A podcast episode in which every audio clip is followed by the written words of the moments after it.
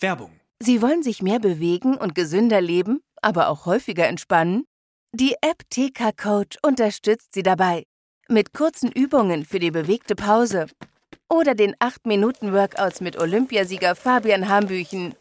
Finden Sie Ihre innere Mitte dank einer Runde Anti-Stress-Yoga oder mit vielen kurzen Atem- und Entspannungsübungen. Das alles und noch viel mehr in der App TK Coach. Jetzt einen Monat lang testen. Für TK-Versicherte kostenlos. Werbung Ende.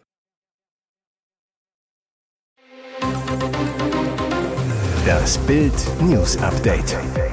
Es ist Montag, der 16. Oktober und das sind die Bild meldungen Geheimer Islamgipfel in Fäsers Ministerium.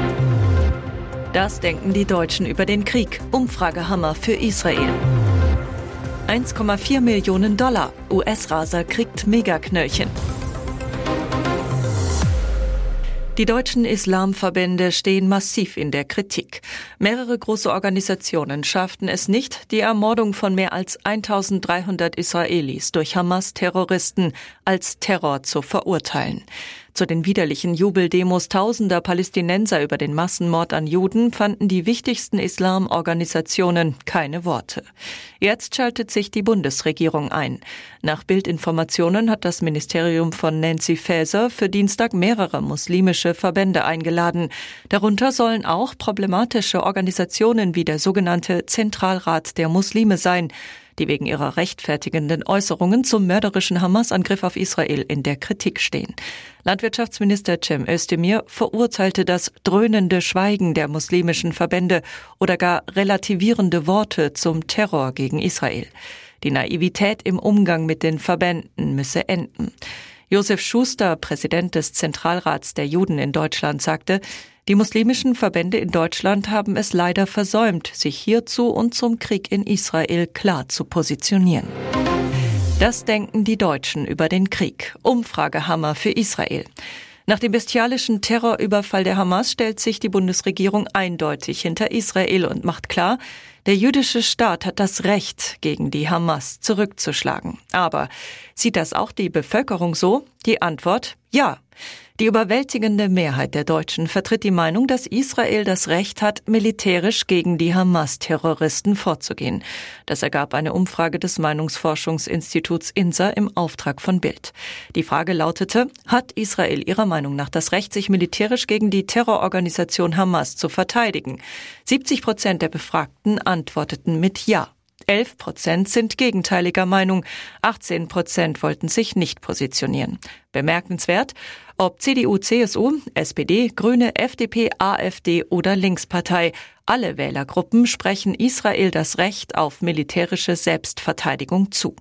Der jüdische Staat wurde am 7. Oktober von Hamas-Terroristen überfallen. Mehr als 1300 Menschen wurden ermordet. Mehr als 100 Zivilisten nach Gaza verschleppt. Seitdem befindet sich Israel im Krieg mit der Hamas. 1,4 Millionen Dollar. US-Raser kriegt Megaknöllchen. Ein Autofahrer in den USA hat eine unfassbare Rechnung für seine Raserei erhalten. Der Mann war Anfang September im US-Bundesstaat Georgia mit 90 statt der erlaubten 55 Meilen pro Stunde geblitzt worden, also mit rund 145 statt 89 kmh. Ganz klar, Conor Cato ahnte sicher, dass er für seine Bleifußaktion ein saftiges Bußgeld bekommen würde. Dass ihn im Bescheid allerdings eine siebenstellige Summe erwarten würde, damit hatte Cato nicht gerechnet. Mehrere US-Medien berichten über den kuriosen Fall, denn Cato sollte nicht 50 oder 100 Dollar blechen, sondern 1,4 Millionen umgerechnet rund 1,3 Millionen Euro. Wow, was für eine Summe. Verdattert rief Kato bei der zuständigen Behörde an. Der Mann gegenüber einem TV-Sender. Die Frau am Telefon sagte 1,4 Millionen. Ich sagte, das müsse doch wohl ein Tippfehler sein. Sie erklärte mir, dass ich entweder die Summe auf dem Knöllchen zahlen oder am 21. Dezember vor Gericht erscheinen müsse. Glück für Kato, ihm wird natürlich keine Millionensumme abgenommen. Die Verwaltung der Stadt Savannah erklärte, der in der elektronischen Vorladung genannte Betrag ist ein Platzhalter, keine Geldstrafe. Das heißt, das System setzt automatisch 999.999 Dollar und 99 Cent plus Verwaltungsgebühren als Platzhalter ein. Die endgültige Summe für Rasa Kato wird erst von einem Richter beim Gerichtstermin festgelegt. Die Höchstgrenze für ein Bußgeld liegt bei 1000 Dollar. Er wollte vor einem Jahr noch hinwerfen. Unser neuer Dartsheld Pikachu. Pikachu ist das bekannteste Pokémon der Welt. Seit Sonntag aber auch ein deutscher Dartsheld. Ricardo Pietreszko, Spitzname Pikachu, hat als erster Deutscher seit Max Hopp 2018 einen Titel auf der Profitour gewonnen, krönte sich in Hildesheim zum German Darts Champion. Eine Sensation eines stillen Außenseiters. Pikachu schlug im Finale Topstar und Ex-Weltmeister Peter Wright 8 zu 4. Er warf dabei keinen einzigen Pfeil am Doppel vorbei. Irre. Als sein Matchstart im äußeren Ring der Scheibe im Feld 16 steckte, machte er einen Bauchklatscher auf den Boden und hielt sich die Hände vor das Gesicht. Pietreszko, ich habe schon oft davon geträumt, auf dieser Bühne zu stehen und einen Titel zu gewinnen, aber zu sehen, dass es tatsächlich wahr wird, ist unglaublich. Auf dem Weg zum Triumph schaltete er sogar den holländischen Superstar Michael van Gerwen 7 zu 6 aus. Mit dem Sieg krallte er sich 30.000 Pfund. Die deutschen Fans sehnten sich nach diesem Erfolg, der eigentlich eher Gabriel Clemens und Martin Schindler zugetraut wurde. Dass ihn der bisher weitgehend unbekannte Pietreszko holt, ist sehr überraschend. Und jetzt weitere wichtige Meldungen des Tages vom Bild Newsdesk. Der Kanzler plant eine Reise ins Kriegsgebiet. Nach Bildinformationen will Bundeskanzler Olaf Scholz nach Israel reisen. Aus israelischen Kreisen war zu hören, dass der Besuch bereits am Dienstag stattfinden könnte. Am Freitag war bereits Außenministerin Annalena Baerbock zu einem Solidaritätsbesuch nach Israel gereist, traf neben israelischen Regierungsvertretern auch Angehörige der verschleppten Zivilisten. Denn unter den Ermordeten und Entführten sind auch deutsche Staatsbürger, für deren Freilassung sich die Bundesregierung ganz besonders einsetzt. Scholz hatte sich nach dem Überfall der palästinensischen Hamas-Terroristen auf Israel klar an die Seite des jüdischen Staates gestellt. Es gebe in diesem Moment nur einen Platz für Deutschland, den Platz an der Seite Israels, erklärte der Bundeskanzler. Gleichzeitig warnte er andere Akteure wie die libanesische Hisbollah und den Iran vor einem Angriff auf Israel.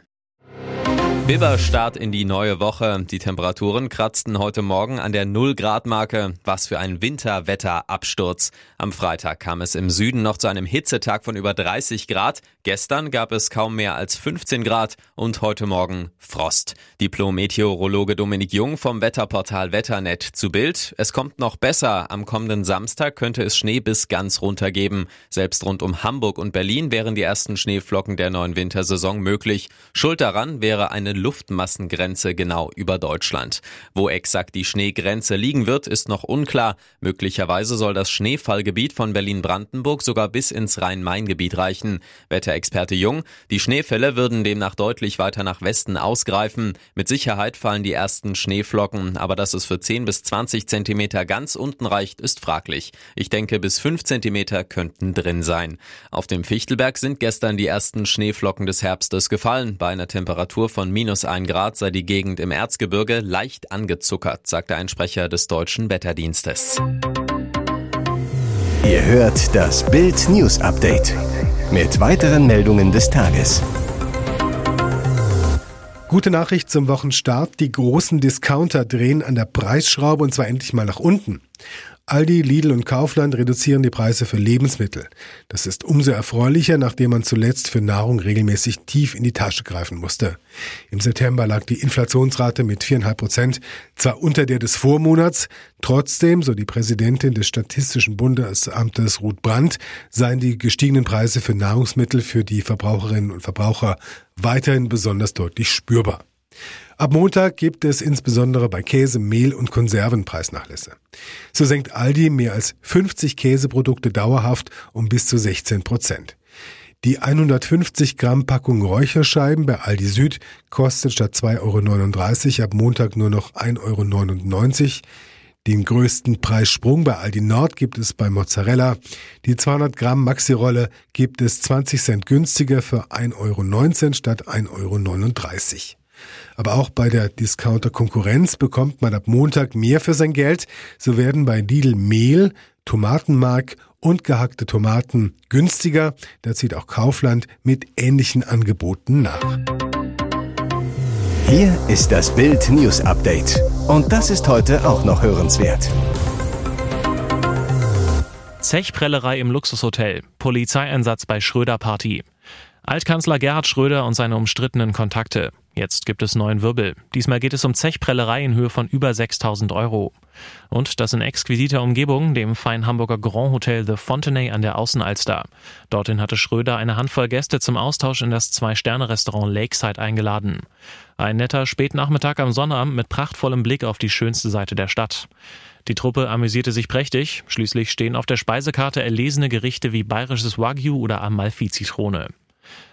Nach Bildinformationen vereinbarte Schröder mit seinen Gästen vorab, er zahlt alles, was zum Menü gehört. Wer darüber hinaus etwas bestellt, begleicht die Rechnung selbst. Ein durchaus übliches Vorgehen. Das hatte ein Gast offenbar nicht begriffen oder wollte es nicht begreifen, der iranische Geschäftsmann Mazid YF.